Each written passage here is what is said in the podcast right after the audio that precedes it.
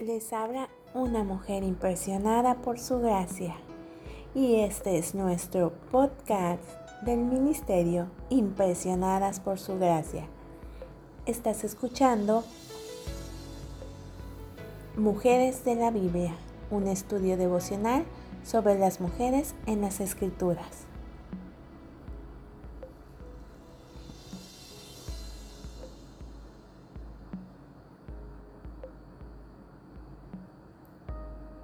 Hoy hablaremos de la mujer sabia de Abel Betmaca y estudiaremos su vida y su época.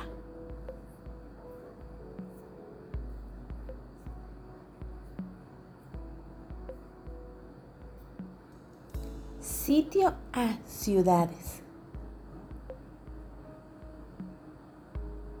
Cuando los hombres de Joab se reunieron en las afueras de Abed Betmaca, una mujer sabia desafió con valor a dichos guerreros y negoció con Joab en favor de la vida de los habitantes de Abed Betmaca. Sin duda, en buena medida era por ella y otras personas semejantes que se conocía a Abed Betmaca como una ciudad madre en Israel. Segunda de Samuel 20:19, Reina Valera revisada 95. Como un lugar al que se podía recurrir para encontrar respuestas a las cuestiones difíciles de la vida. Sus habitantes, además de ser sabios, seguramente eran astutos para poder lograr semejante notoriedad.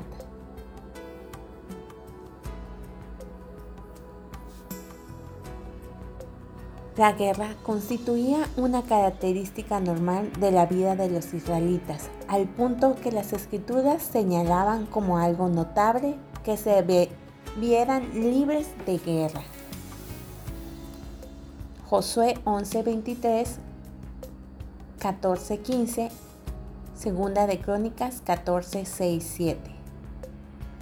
Las batallas entre ejércitos enemigos se llevaban a cabo a menudo en los valles u otros espacios abiertos.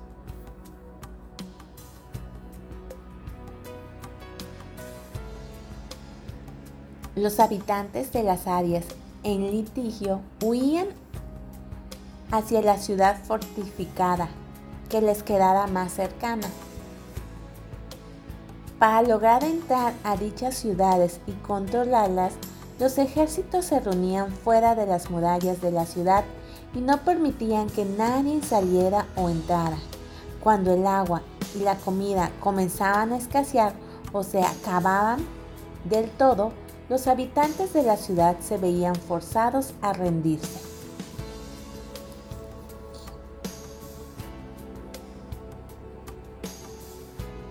Cuando una ciudad se rendía, la población podía esperar una de dos consecuencias, muerte o esclavitud. A menudo las privaciones y el horror de un sitio resultaban preferibles a la rendición y sus consecuencias. Según cuán bien preparada estuviera una ciudad, el sitio podía durar desde algunos días hasta semanas o meses.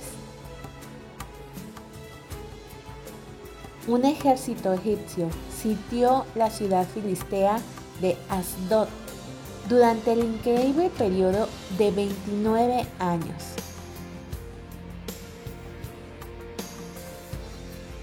Los ocupantes de las ciudades fortificadas dedicaban mucho tiempo a prepararse para los sitios. Reforzaban las murallas, acopiaban alimentos extra y trataban de descubrir maneras de obtener y almacenar agua en grandes cantidades. Todo lo cual requería de ellos tiempo y experiencia.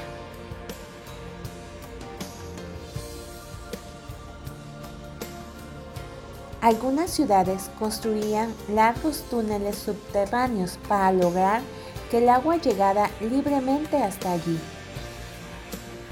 Los que construían dichos túneles tomaban precauciones para disimular la fuente de agua. de modo que los ejércitos no pudieran cortarles fácilmente el suministro, ni acceder a la ciudad por esas vías. A veces se cavaban inmensas cisternas dentro de las murallas de la ciudad para recoger y guardar el agua de lluvia.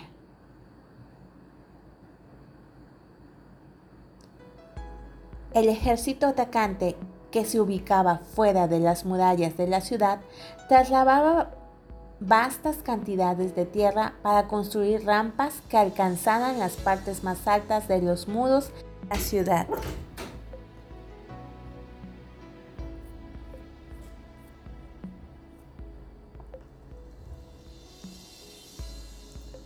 Desde esas rampas podían utilizar arietes de asalto para intentar derribar la muralla en esa área, mientras asaltar la muralla de Abed Macan para capturarla y tomar al rebelde Sabah, que se había refugiado adentro.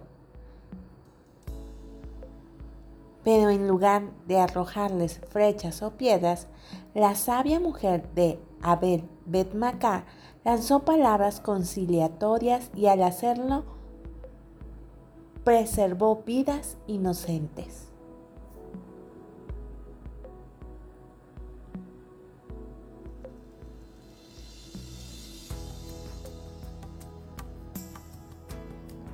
Nuestra oración es que el Dios de nuestro Señor Jesucristo, el Padre glorioso, te dé el espíritu de sabiduría y de revelación para que lo conozcas mejor y que asimismo sean iluminados los ojos de tu corazón para que sepas a qué esperanza Él te ha llamado